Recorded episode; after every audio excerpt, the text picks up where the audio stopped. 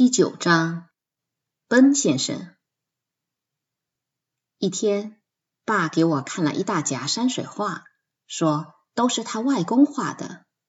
画夹十五寸见方，有十张山水画，有泼墨，有写意，每幅画上都题有几行字。我外公是个大画家，昨天他的孙子，也就是我的表弟。带来这家画，因为他知道你在跟宫廷画师学画。他说愿把这家画送给你，希望你将来别辜负了他的期望。他确实慷慨，即使出大价钱，也很难找到我外公的画。你看这些画有多么珍贵，好好收藏吧。当时我学画已有一年。看画成了一种乐趣、享受，但我还不能很好的欣赏。能收藏这样一位大画家的画，你也真是前生造化了。爸不停的说着，脸上露出慈祥的笑容。你看这幅，笔墨老辣，秋天的山水着色潇洒卓绝，情真意切。可惜上面的字你只能看懂一半。等你读懂了，就知它妙在何处了。我问爸是否见过他外公，并想知道一些他的经历。爸说：“我从没见过，他八十年前就去世了。你奶奶是他的小女儿，受宠极了。他告诉我，他有一次为贺新春写了一对长十尺的条幅。”家里没地方挂，但他说将来有一天他总有地方挂，这就是他过年许的愿。许多年以后，你爷爷做生意发了财，建了一处大房子，挂上了我外公的长条幅。我外公年轻时写字就远近闻名，三十岁那年通过科举，可他不愿留在京城。他本来可以进翰林院或等候任命做个官，可他宁愿住在家乡，为广州的书院做事。我问爸，书院是干什么的？爸说，书院制始于唐朝，唐明皇不忍看文人学士为谋生而奔波，于是为他们建立了书院，资助他们在书院安心做学问。宋。元两代皇帝保持了这种建制，并在几个大城市建起了更多的书院。再后来，神府和豪门显贵也开了一些书院。到了清代，皇帝不再资助书院，大多是由有钱人家慷慨捐助，只有少数是由当地政府出钱。这些书院对中国文学所做的事情，比唐、宋。元三朝的更为重要，因为他们能把当地著名的文人召集起来，研究中国古典文学。书院中有书库，学者们边读书边勘谬补缺。他们也可以写书，有时还向书院推荐新书或旧书出版，以书院的名义出版了许多有名的集子。你看书架那块的书，都是书院出的。我外公是广州三个著名书院的先生、编辑，为公众做了许多有益的事情。我想，这大概是他不愿留在京城的原因之一。从谈话中，我听出来，爸很为他的外公骄傲。他真是个天才，五十岁时突然决定挥毫作画。与他同时的大画家无不惊讶他画的那么好。他的画更受到许多学者的称赞。他的画从没有两张雷同的。七十岁时，他嘱愿后代不要重印他早年写的书。他把三四十岁时写的书都挑出来，一把火烧了。他认为那些书只对考科举有用，算不上好书。你太小，还看不懂这些话。等你长大了，就会明白。你的画师总让我找个先生教你念书，这对一个画家很重要。这样吧，今儿下午我就带你去见奔先生。教五哥的奔先生在我们家住很多年了。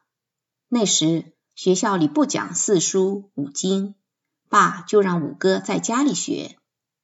奔先生住的院子临近花园，有个雅致的月亮门。正对奔先生书房是一座由太湖石堆起的假山，山脚下长满了五颜六色的野花。柔嫩飘逸的柳丝和茂密翠绿的竹林遮住了院墙。透过书房的窗子往外望，谁能相信这是在都市？我常常清晨跑到月亮门赏花。你爱听奔先生读古诗词时低沉的声音，抑扬顿挫，余韵不绝。他的声音令我想起北京秋夜的风。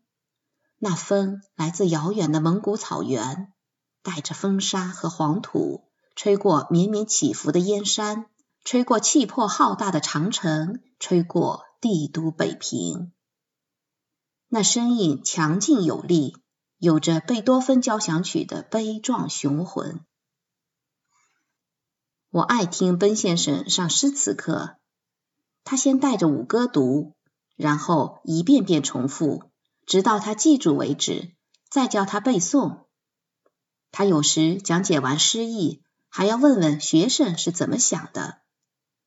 让五哥出去换脑子时，奔先生常拿本闲书吟诵解闷，悠闲自在。我也很快记住了几首短诗，但还不能弄懂意思。渐渐的，清早去奔先生院里，对我已成为一种习惯了。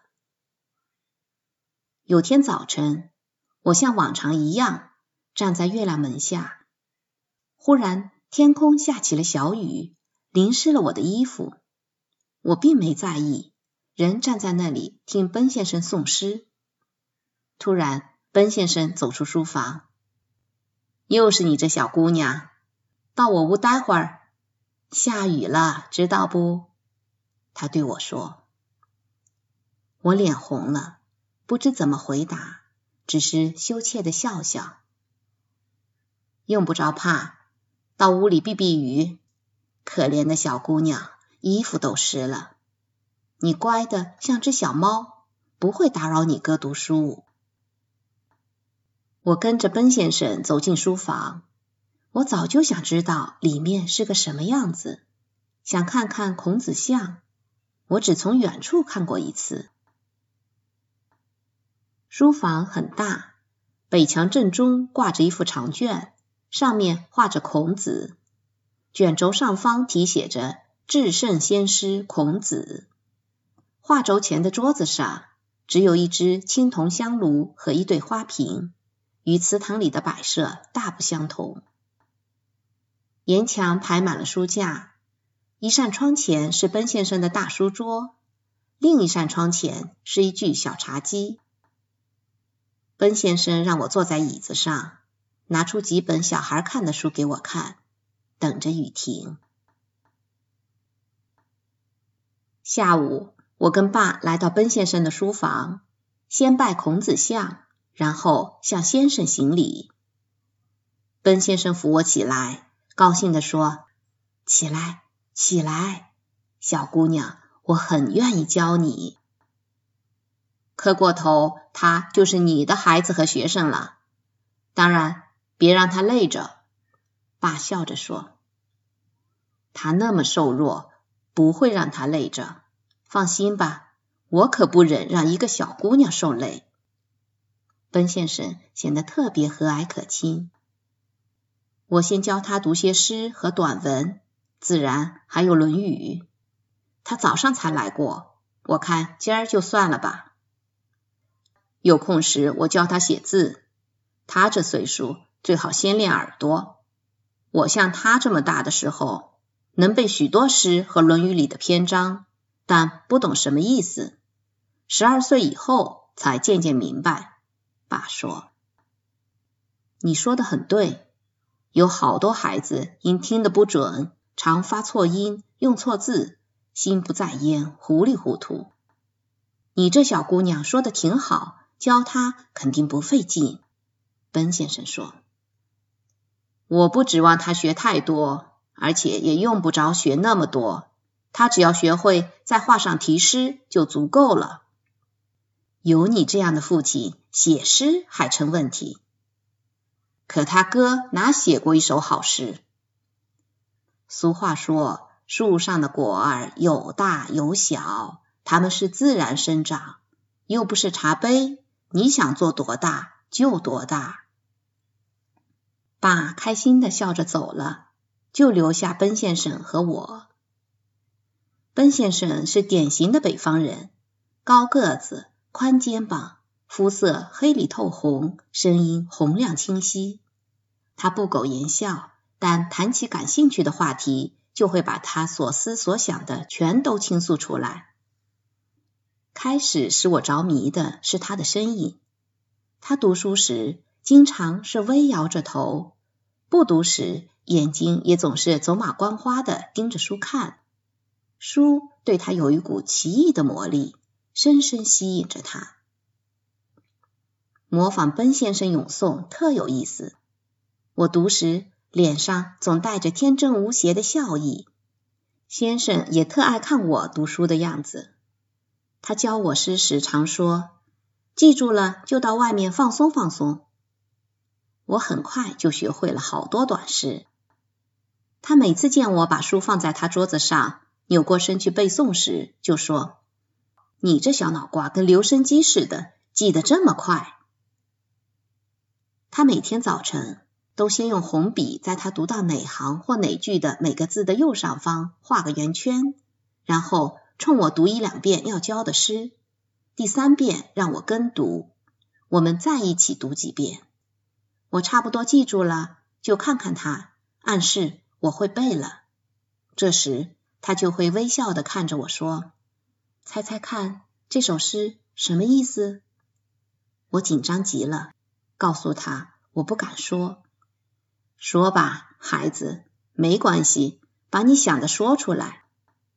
我告诉他，我怕他会认为我的想法可笑。可笑的想法有时能成好诗，别为可笑的念头吓跑。一首诗只要有真情实感，可笑不可笑都没关系。我当时不明白他的意思，回去跟妈学了。妈说，奔先生是个好老师，他知道我很害羞，不会批评我的想法。他那么说是为了鼓励我。过了些年，我快上大学了，又一次见到他，我才开始理解。我跟他学了将近两年，他教我的所有诗和散文都深深的印在脑子里，出口成诵。每当此时，奔先生那低沉的声音便仿佛回响在我的耳畔。每当我看到美景，诗兴大发时，就不由得记起从他那儿学来的诗句。他教我读的大多是唐诗。他说那个时代的诗最适合青少年看，能使人产生新奇的联想，并能使人以乐观愉快的精神面对生活。